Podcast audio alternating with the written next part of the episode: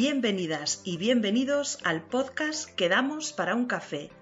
El último miércoles de cada mes charlaremos a corazón abierto de las cosas que nos ocupan y que nos preocupan. Compartiremos vivencias, reivindicaciones, retos y sueños. Os invito a que nos acompañéis. Hoy quedamos para un café con Javi Pastor. Es experto en copywriting, fundador y director de Big Bang Agency y de Big Bang Conversion. A través del correo que manda su lista de suscriptores, Javi comentó que lo operaban de la muñeca izquierda, lo que le dejaría algo de tiempo para entrevistas. Yo cogí el guante, me aferré a la mínima posibilidad existente de que viniera y lo invité. Me esperaba un no amoroso y para mi sorpresa la respuesta fue un sí. Hoy es un placer darle la bienvenida al podcast y compartir este ratito con Javi, un chico sencillo, que habla claro, defiende el trabajo bien hecho y la profesionalidad por encima de todo, y al que podría escuchar, ver y leer horas y horas. Hola Javi, ¿qué tal estás? Hola, buenas, ¿qué tal? Muy bien, muy bien. Aquí estamos, aquí estamos. Muy buena presentación. Gracias.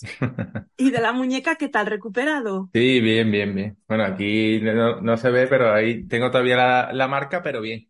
Buah, Pero bien, se ve. Ya estoy haciendo vida normal sin problema. De hecho, la recuperación fue bastante rápida, así que no, no hubo problema. Escribiendo emails como un loco. Sí, no, escribí, me puse a escribir a, la otra tía con la escayola, eso da igual. Pero tomarlo con la mano izquierda escayola es complicado, porque yo escribo casi todo con la mano izquierda en el teclado. Ya. Pero, pero no pasa nada. Yo siempre digo, a, siempre hay solución para todo. Menos para morirse y también hay, ¿no? Al final hay, hay gente que cree en la reencarnación, pues ya está también hay solución. Supongo que estarás cansado que te hagan esta pregunta de qué es el copywriting. No sé si quieres explicarlo en un par de frases o leemos así una definición rápida que encontré por ahí en una de vuestras publicaciones. Mm, bueno, para mí el copywriting es convertir palabras en dinero, si lo quieres la definición corta, y al final si quieres otra definición un poco más, más abierta, pues para mí es como un lenguaje. Un lenguaje es entender lo que está detrás de las palabras y detrás de la intención de esas propias palabras. Entonces, el copywriting, ¿por qué convertir palabras en dinero? Porque al final es utilizar cualquier medio, escrito, hablado o lo que sea, hacer guiones, hacer páginas, hacer email, hacer anuncios, hacer eh, presentaciones para levantar una ronda de financiación, da igual. Simplemente es utilizar las palabras para un fin. No tiene que ser dinero siempre, pero bueno, normalmente es como más popular esto. Entonces, pues, a mí me contrata una persona para que le escriba una secuencia de 10 correos, querrá facturar más gracias a esa secuencia de 10 correos y da igual si hablamos de una ONG o hablamos de una empresa o hablamos de un profesional. Y eh, también, por otro lado, pues al final es saber hablar con intención. Si yo quiero que una persona eh, entienda esto de esta forma, entienda el valor de mi producto, bla, bla, bla, bla, bla, pues entonces el copy te permite conseguir eso. Mientras que si lo escribimos tal cual, pues normalmente estamos describiendo y no estamos persuadiendo, que es como esa parte que, que trabaja el, el copy. Y es verdad que también hay una parte de copy que no es tanto de vender, sino es más de reconocimiento de marca, que serían pues los anuncios que vemos en la tele. Un anuncio de Bank Inter, un anuncio de ING, este tipo de cosas, que tiene como objetivo que alguien compre y contrate, pero no es directo como podría ser un anuncio de Facebook o un email con un enlace. O sea que un poco la clave podría estar en la palabra persuasión.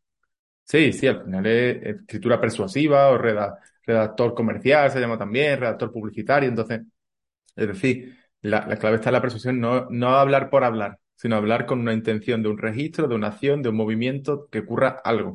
No tiene por qué ser una venta, ¿eh? que tú puedes hacer una petición en chain.org y al hacerla con copy tener un impacto mucho más alto que si la haces en plan poniendo cuatro cosas. De hecho, está demostrado y se ha visto cosas que se puede hacer en Kickstarter por proyectos de crowdfunding por un lado y también en chain.org llegamos a recopilar una vez en un proyecto 500.000 firmas para un tema de autónomo que no sirvió para nada, como, como suele pasar con los temas de autónomo, pero que se puede hacer cosas, se puede hacer cosas. Tu historia comienza como la de muchas personas. Acabas la universidad, buscas un trabajo y descubres que el mundo laboral no era lo que tú esperabas. ¿Recuerdas la primera vez que pensaste que podías vivir del copy? Eh, bueno, en la carrera no fue, fue más adelante, quizás fue cuando ya empecé a tener clientes no el primero, el primero, la primera página que cobré fueron 10 euros o algo así. Lleves tú por PayPal y, en fin, sin factura, sin nada, un desastre. Y entonces en aquel momento no, fue cuando ya hay una recurrencia, cuando yo tengo, también tenía clientes de lo que es redacción de contenido, es decir, que, que, que es otro tipo de redacción, también es redacción, pero no es lo mismo escribir un artículo en un blog que escribir una página de venta. Entonces fue más bien cuando yo me vi de forma recurrente cinco o seis meses ingresando 1.500, 2.000 euros a raíz de la redacción por un lado y el copy por otro lado. Entonces ahí fue donde te das cuenta, yo creo que un mes es puntual, pero si estás tres, seis meses recibiendo un importe concreto, dices, es que estoy viviendo de esto, no es que crea que, es que estoy viviendo de esto. Entonces ahí fue donde, fue donde yo me di cuenta, eso fue 2015, 2015. Menudo viaje en siete años, ¿no? Sí, sí. Un viaje duro, pero gratificante, como todos los viajes gratificantes. Una curiosidad que tengo, ¿qué te pasa con el número 7? Nada, nada, realmente no es un número que a mí me haga mucha ilusión, ¿eh? ¿No? Me refiero que no está elegido por un motivo...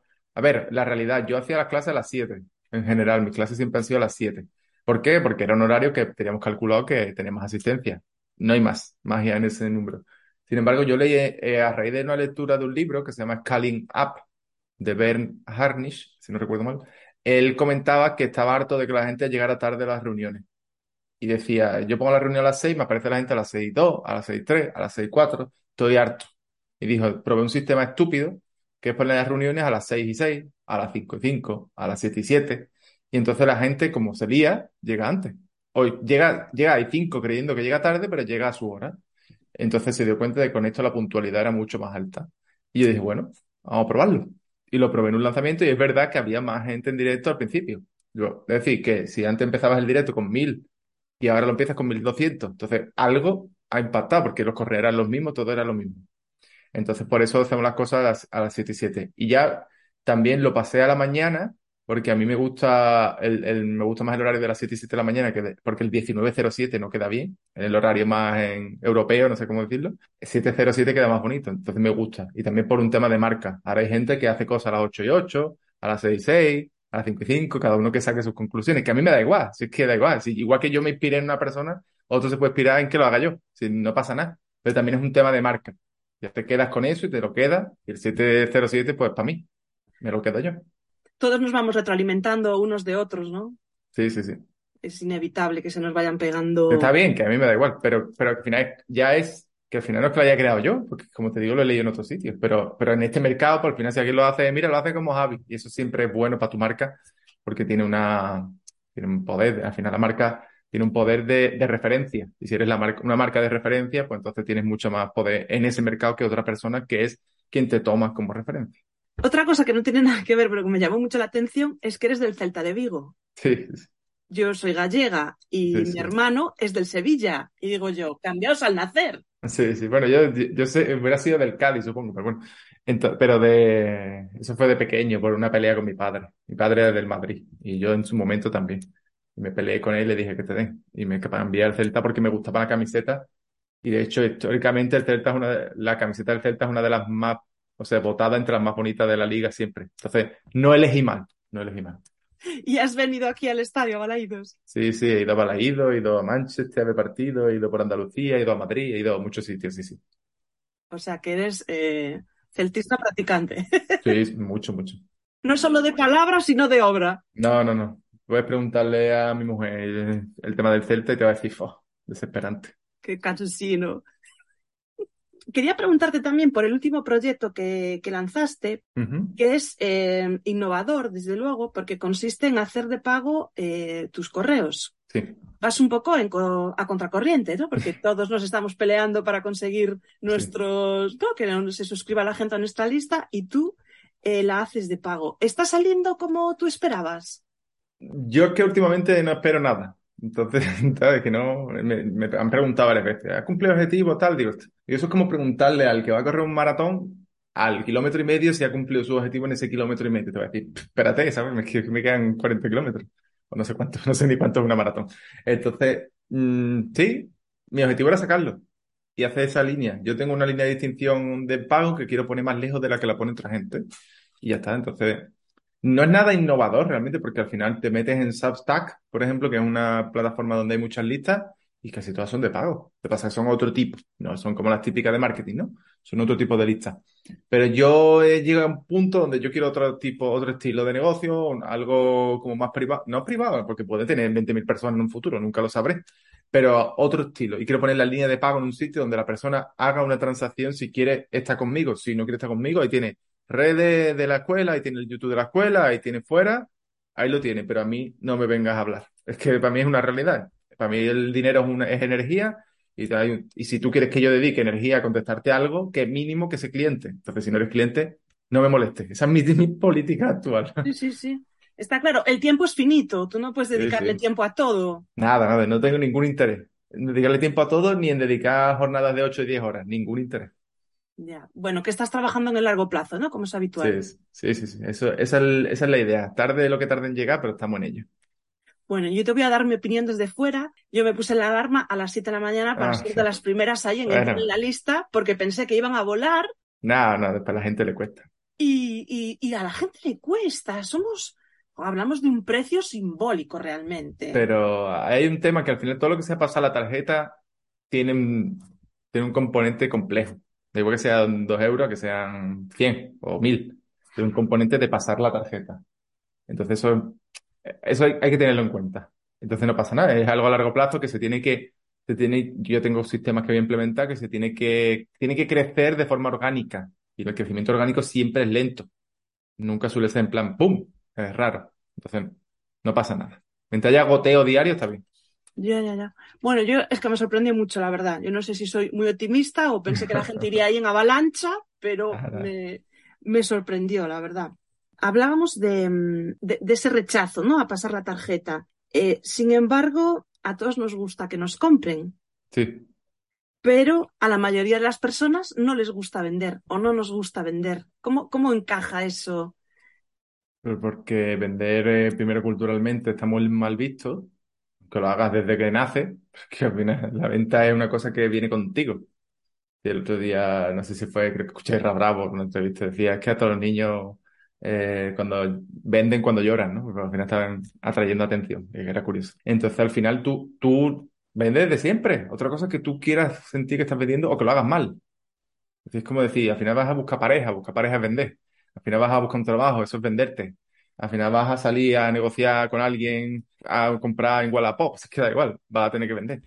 Eh, entonces, el problema es la, percepción que tienes sobre la venta, también la percepción que tienes sobre lo que vendes. Si tú lo que vendes, tú crees en ello, yo conozco vendedores de, productos, servicios que, que saben que son la hostia, vamos a decirlo así, y venden como animales, es decir, que les da igual, es que no tienen ningún problema in- incluso en apretar positivamente. Ahora tú vendes una mierda de producto, pues los tipos, por desgracia, como venden las telefónicas, las no sé cuánto, que, que no es que sea malo el producto, sino que está vendido de una forma tan mala que al final es, y, y, tan- y hay una atención tan mala al cliente que el que lo vende lo vende casi forzado, ¿no? Entonces ahí es donde está el problema. Pero comprar nos encanta. Es decir, comprar es una de las actividades que genera más felicidad. Está en el top, o sea, de top 5 uno es comprar. Entonces, mm, no puede ser que nos guste comprar y no nos guste vender.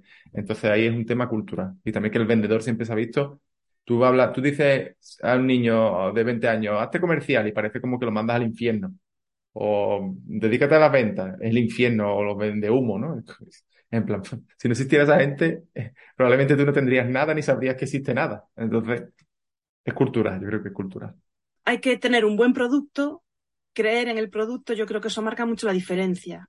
Sí, sí, eso es muy importante. Si tú no crees, es muy difícil vender. Es como si yo, yo que no soy católico, te intentara vender el catolicismo. Mira, yo no te lo puedo vender porque yo no creo en ese producto.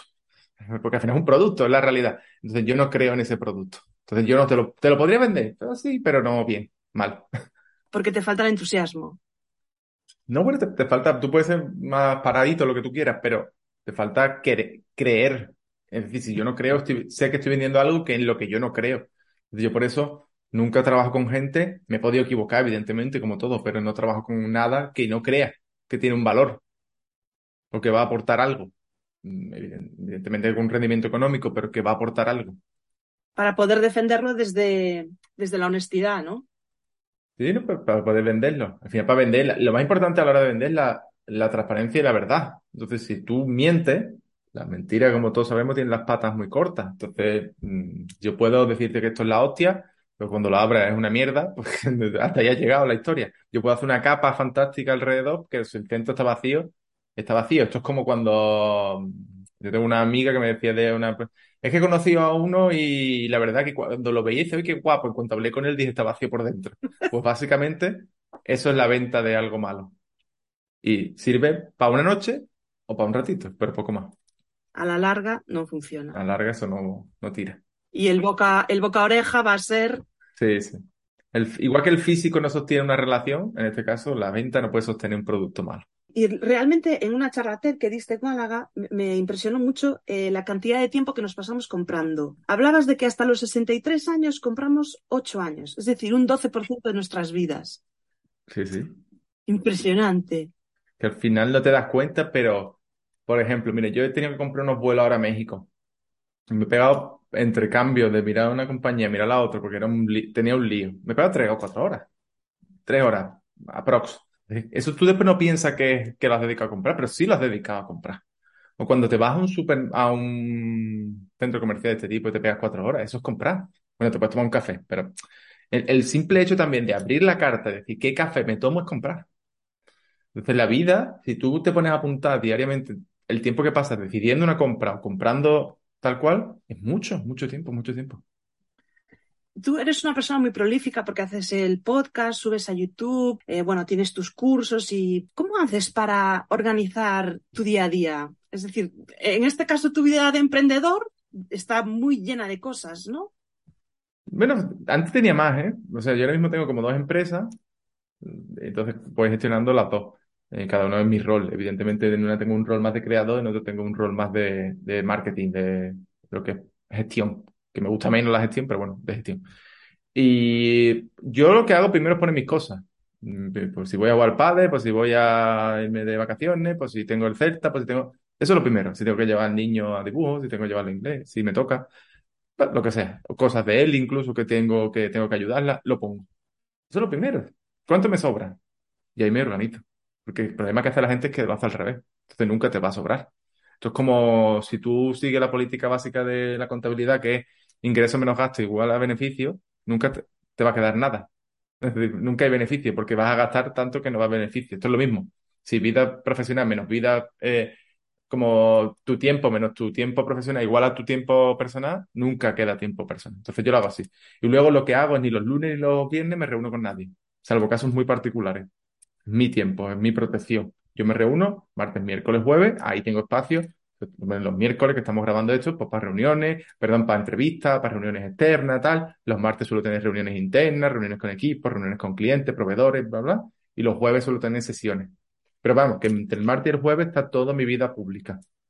Y al final me organizo mis cuatro tareas importantes, las hago siempre, que son pues, escribir los correos, grabar podcast, eh, atender a los, alumnos, a los clientes, el WhatsApp que tengo algún cliente y tal. Y eso es diario, es echarle un rato diario, pero que no, no tengo un sistema de organización criminal, porque lo que uso es Google Keep. Tengo eh, Factorial, que es donde fichamos todo, y ficho mis horas. Yo ficho como si fuera empleado. Y mi organización al final muchas veces es a través de notas en Google Keep y mi calendar. Mi calendar es, es fuego. Si algo no está en calendar, no existe. No existe, no existe. Y lo tengo con códigos de colores, con emoji, con todo, para yo entender mi calendario de un vistazo. ¿Y cuánto tiempo tardaste desde que empezaste a emprender a llegar hasta aquí? Porque supongo que el proceso no habrá sido siempre así de equilibrado, ¿no? No, no, que va, que va. Yo ahora mismo trabajo como 6, 6, 7 horas al día máximo. O sea, en balance. Eh, lo que pasa es que a veces cojo un viernes, sábado me toca trabajar, entonces sale más. Pero no, porque yo al principio creía lo que creemos todos, que cuanto más horas eche, pues mejor. Entonces tú echas muchas horas y, y como emprendedor siempre hay cosas que hacer. Siempre hay proyectos pendientes, siempre hay propuestas, siempre hay gente que te habla, siempre hay gente que te propone. Entonces es infinito. Puedes estar 24 horas y no te daría tiempo. Entonces al principio era un desastre. Un absoluto desastre. Fui mejorando. También luego fue cambiando. Luego tuve equipo. Entonces tenía que gestionar a nivel organizacional de otra forma. Ahora tengo menos. Entonces, quizá, pues yo prácticamente este sistema que tengo ahora llevo este año, desde principios de este año. El año anterior tenía otro sistema que era para otro modelo de negocio que no es el que tengo ahora vas implementando a medida. Supongo que lo de mm, lo del equipo, o sea, lo de estar tú solo, pasar de estar tú solo a tener equipo, eso sí que marca un, un punto de inflexión, ¿no? Eso es como vivir tú solo, tener un hijo, no exactamente, ¿no? Te cambia, te cambia la perspectiva de, la vida, ¿no? Y sabes que te tienes que dedicar a otras personas, además de a ti. De hecho, primero te dedicas como a esas personas. Entonces, a mí la gestión no me gusta, se me da muy mal, es la verdad. La gestión de personal. Entonces, a mí eso me comía mucho tiempo. Mientras que un problema de marketing yo lo puedo solucionar rápido y puedo estar una hora y esta soluciona un problema de gestión o un problema con personas o con equipos, se me atascaba. Ahora se me atasca menos, pero se me atascaba. Eso te, te bloquea mucho. Bueno, hay muy buenos profesionales que yo siempre defiendo que cada uno tenemos que dedicarnos Sí, a lo que se nos da bien y al final brillaremos todos, ¿no? Sí, sí, pero es complicado, es complicado. Yo la parte de delegar es un tema que me- no será por estudiar, ni por no haberme informado, ni por no haber trabajado con gente supuestamente cualificada. Pero mm, eso, las personas no son máquinas, no son active campaign. Y aún así nos falla el Active Campaign, así que Sí, sí, por eso. Si active campaign falla, imagínate las personas. Las personas son como una ruleta. eh, pueden ser por día, pueden ser entre 10. Entonces ya está, no pasa nada. Hay buena, hay mala y hay gente muy válida. Yo tengo gente que no querría que se fuera en la vida. Eso es así. Para bien y para mal. El equipo es todo lo bueno y todo lo malo, como todo lo que hay. Todo tiene su luz y su sombra. ya, bueno, pero formar equipo es muy difícil y que esté equilibrado y que todo el mundo esté a gusto y, y que funcione es, eh, bueno, a mí desde fuera, desde luego, me parece muy difícil. No es lo mismo, no es lo mismo hacer copy y tener cliente que es eh, tener una agencia de copyright. Es muy diferente. No, yo no tengo, ¿eh? Pero que no sé, de copy específica. Pero es muy diferente porque pasas de ser el que lo hace, que es tú, que es jugar, es decir, para que le gusta el copy o el que le gusta el tráfico, hace su Sí, trabajo es jugar, es como jugar a la Play, entre comillas, y gestionar un equipo no es jugar a la Play. Es, requiere de otras habilidades que nadie te enseña y que solo vas a aprender a base de, de hostias, la verdad. sí, muchas veces aprendemos así. Tenía aquí eh, apuntado para preguntarte por la conciliación familiar, laboral y personal, pero ya veo que eso eh, es una asignatura que tienes cum laude. Más o menos, hemos ido mejorando, sí, sí. Pero como mi, mi mujer también trabaja de esto, entonces es como un tema que vamos, tenemos los calendarios de las actividades conjuntos, entonces intentamos no pisarnos, alguna vez nos pisamos. Pues si yo tengo un taller, pues ella no. Si ella tiene un taller, pues yo no. Entonces podemos estar, aunque sea para apoyo, o aunque sea por si el niño, lo que sea, pues estamos así. Pero tenemos como las cosas importantes, las tenemos todas calendarizadas. Yo tengo, mira, yo hoy sé que tiene el niño dibujo a las 5, porque lo tengo en el calendario. Si no, no lo sé, ¿eh? Si no está en calendario, yo no lo sé. Yo para lo de mis hijos no necesito calendar, pero para todo lo demás, Yo para todo, literalmente, si tengo que ir a tomar un café con alguien y he quedado, a calendar. sí. Yo no necesito sacar eso de mi cabeza. Bueno, yo, lo- yo es verdad que lo tengo todo y los domingos reviso y digo, bueno, esta semana a ver cómo va a ser y tal. Y, y de hecho, hay domingos que digo, madre mía, la que se viene. Tengo que pasarlo al lunes, empezar a hacer esa revisión al lunes, te estoy escuchando y me parece mucha mejor idea. Cada uno, no pasa nada, es decir, que la gente los, los sábados, los domingos, cada uno puede gestionárselo como quiera. No, yo lo de los días, días laborables y días no laborables es un tema legal, pero no es un tema cuando emprendes. Esas reglas no son para ti. Cada uno, yo conozco gente que trabaja los domingos por la mañana, pero no los miércoles por la tarde. Bueno, ¿qué más da? Si que si tienes esa libertad, hazlo como tú quieras. Sí. Porque decía, no me acuerdo, creo que el hijo o la hija pues iba fuera los domingos por la mañana y tenía como seis o siete horas libres, se levantaba temprano. ¿Qué- ¿Quién dice que haya que trabajar de lunes a viernes? Yo, yo me refería porque eh, los domingos eh, suelo mirar lo que viene la semana y este domingo en concreto me desvelé totalmente. No fui capaz de dormir hasta Ya. tardísimo No, porque por la venía, noche no es recomendable. venía una semana tremenda. Y entonces, escuchándote a ti, digo, pues claro, es mucho mejor que lo hagas, aunque te levantes media hora antes el lunes por la mañana. Bueno, yo voy aprendiendo de, de vosotros. La semana anterior suelo tener la semana siguiente cerrada. Bueno, Claro. cerrada, lo básico.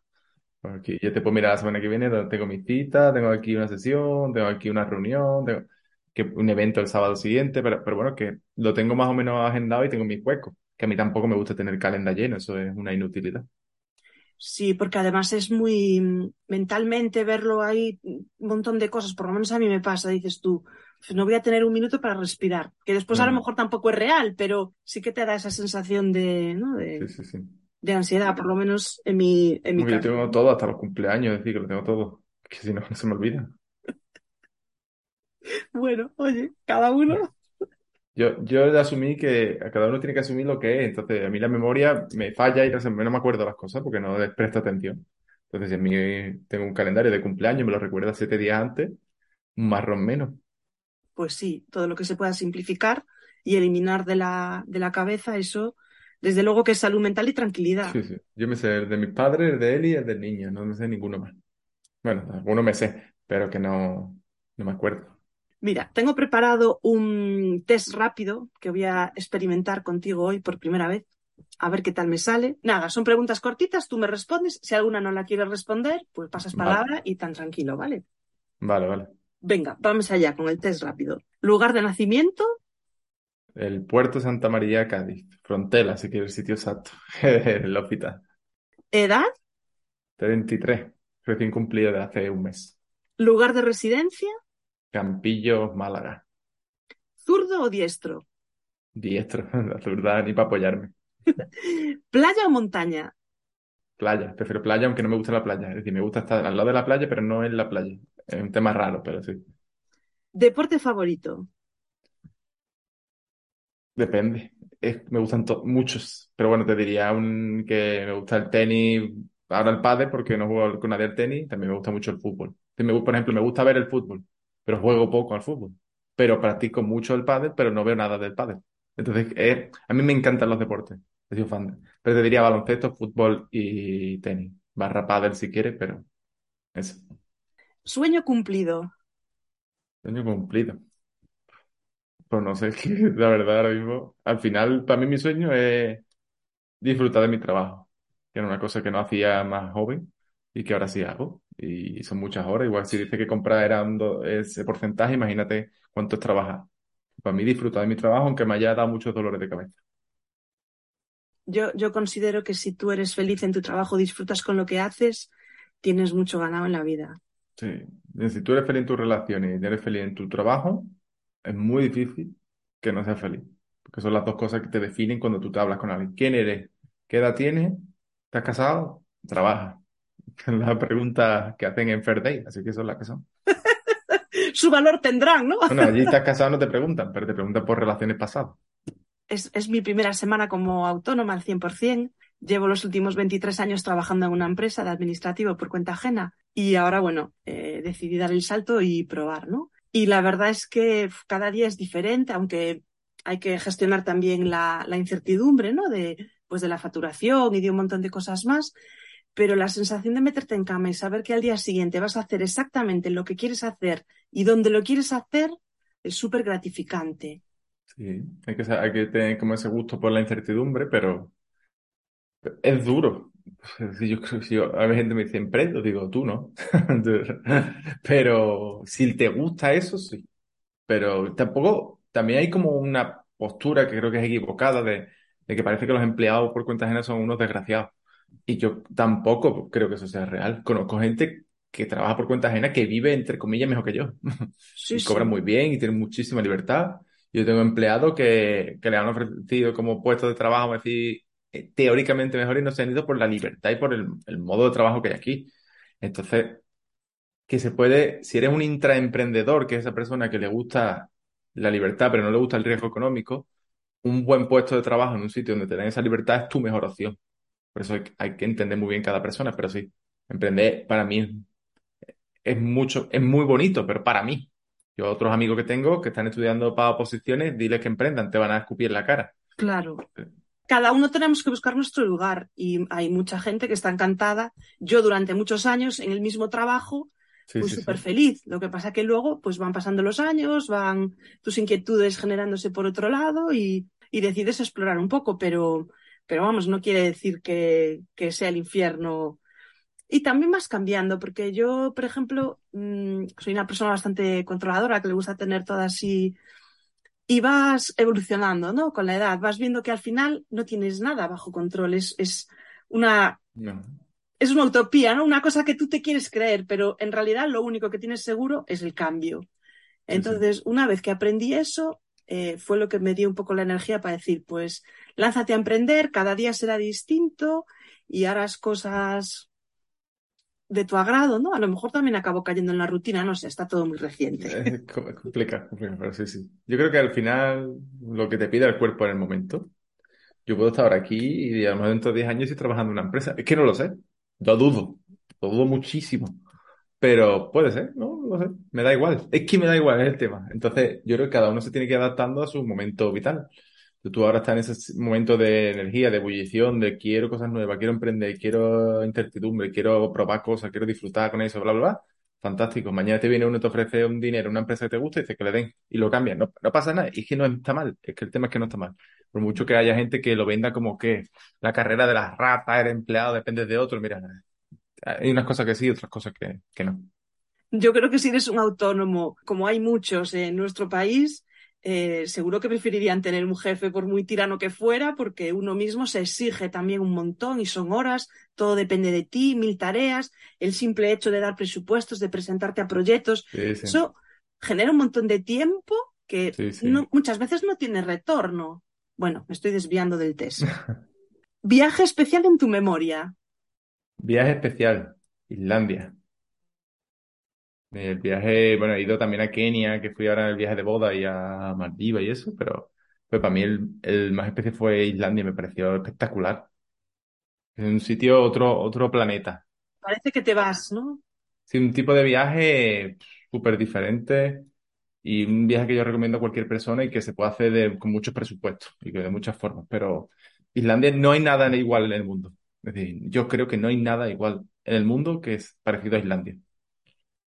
¿Y que, y que es más tipo naturaleza o...? Es todo, bueno, naturaleza, una naturaleza muy extraña, pero eh, eh, es un viaje donde vas con, bueno, puedes ir solo, ¿no? Pero yo fui con, con Eli y vamos los, vamos los dos y puede que no te encuentres a casi nadie en un día. Entonces, es ver, yo qué sé, es como vista a Marte, o perdón, a la Luna.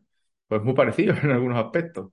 Es un viaje de naturaleza, de ver cosas, de ver, de ver paisajes, de andar, de, de ver una playa llena de hielo, de ver una montaña donde no te puedes subir porque el viento te manda al otro lado de Islandia, mm, de ver eh, un geyser, de ver- no sé, de ver cosas muy espectaculares bajo mi punto de vista, muy tranquilo porque te vas a pegar en el coche a la mitad del viaje, pero ah, tiene que gustarte conducir si no estás jodido.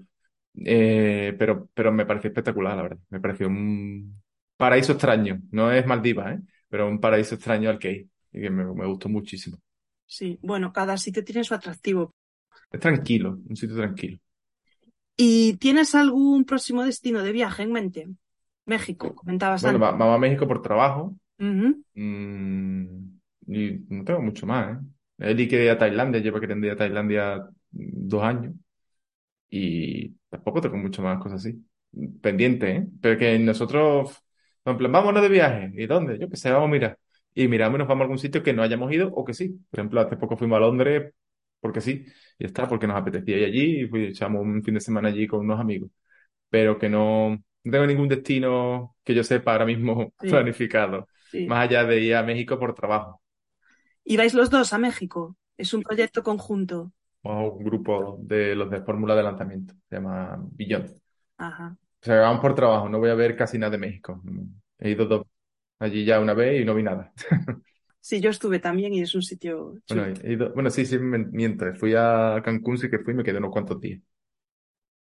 A veces simplemente cogiendo el coche y cambiando de pueblo ya puedes hacer un viaje también. Sí, no, nosotros al final vivimos aquí, pero yo me, nos vamos al puerto de Santa María, que está playa y todo eso, varios fines de semana. Entonces, yo no necesito, el problema de la gente es la necesidad de irse a algún sitio para sentirse bien. Yo me siento bien aquí.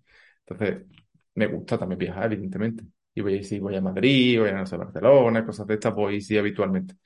Bueno, menos, no soy mucho de viaje, pero nosotros eh, vamos a buscar un viaje, buscamos uno, nos vamos una semana y ya está, donde toque. Hemos ido a sitios que no tienen nada que ver unos con los otros. Pues sí. Bueno, ahí está la gracia, ¿no? Ver otras culturas, otras formas de vida, ¿no? Otras sí, sí. comidas, otras... Bueno, para mí esa es la, la gracia de, de viajar. ¿Prefieres calor o frío? Yo calor. Prefiero calor total y absolutamente. ¿no? Siendo de Cádiz, ¿no? Como para gustarte el frío. No soy nada, nada, nada de frío. No me gusta. No soy friolero, ¿eh? Soy más bien caluroso. Yo, yo ahora mismo estoy ya, como hace un poco más de calor hoy, estoy sudando. Pero yo no odio, no me gusta el frío. No me gusta.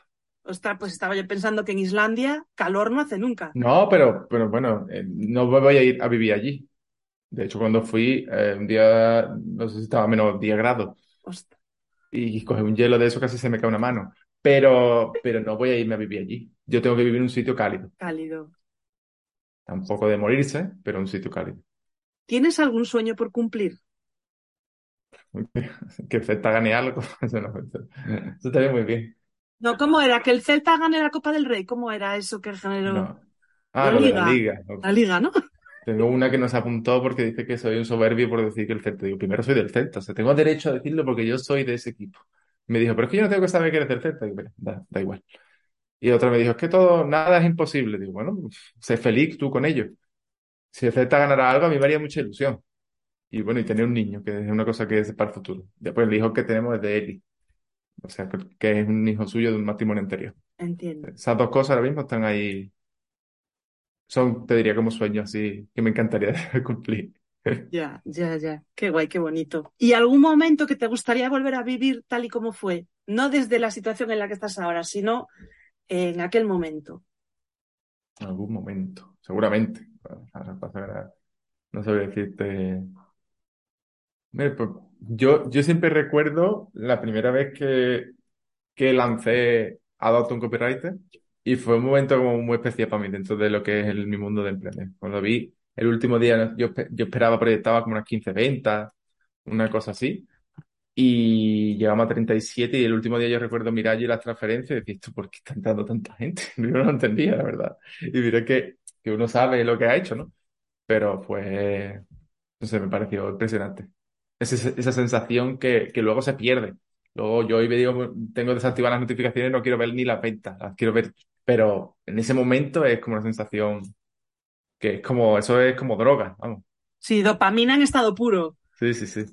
Yo no puedo decir que es como droga porque no me he drogado nunca, pero imagino que es algo así. Tiene que ser algo parecido, ¿no? Tiene que ser algo parecido, seguro que sí. Yo me pongo súper nerviosa cuando voy a grabar podcast, ¿no? Y, y- y es como hay momentos que no, que ni, que ni me encuentro y me salgo de mí y luego cuando acabo tengo que volver a escucharlo Ya, se te ocurren cosas y eso pasa mucho. Porque no recuerdo cosas, ¿sabes? Debe ser, no sé, no sé de, si de los nervios o... Cuando llego a esta parte final del podcast siempre hago mm, dos preguntas, ¿no? La primera es, ¿con quién te tomarías un café? No sé, con mucha gente. Estoy pensando, no sé. Yo al final los cafés me los tomo con mi mujer. La verdad, es como nuestro espacio de, vamos a un café, ponemos un café, sentamos a la mesa, Paramos el mundo. Hay conversación, sí. A mí el café no es por, la- por, ¿cómo se dice? Por la cafeína. El café, oh, porque primero gasto dinero en café porque me gusta el café bueno y por el disfrute y por la conversación. Entonces yo con mi mujer, mi- con quien me tomo los cafés. El 90% de los cafés que me tomo es con ella. De hecho, yo no tomo café, que es una incoherencia del nombre de mi podcast, pero sí que el, el- el ambiente, ¿no? que se genera cuando dices, oye, quedamos para un café o esas Sí. charlas, ¿no? De, pues sobre todo, yo qué sé, en- cuando éramos, yo qué sé, 20, 20 y pico años, que estábamos horas y horas tomando algo, o ahora que tienes conversaciones más reposadas, ¿no?